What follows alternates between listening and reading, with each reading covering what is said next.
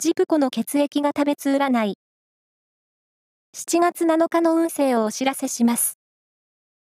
監修は、魔女のセラピー、アフロディーテの石田も M 先生です。まずは、A 型のあなた。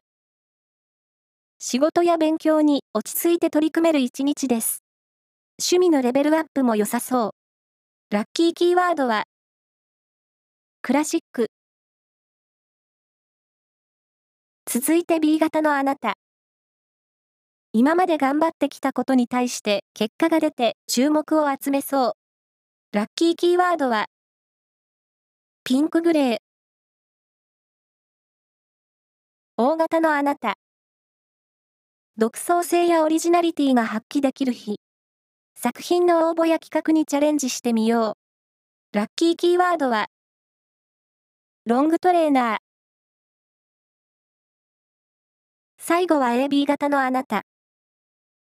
気長に待つことで、何事も道が開かれる一日。待ち時間のアイテムを忘れずに。ラッキーキーワードは、短編小説。以上です。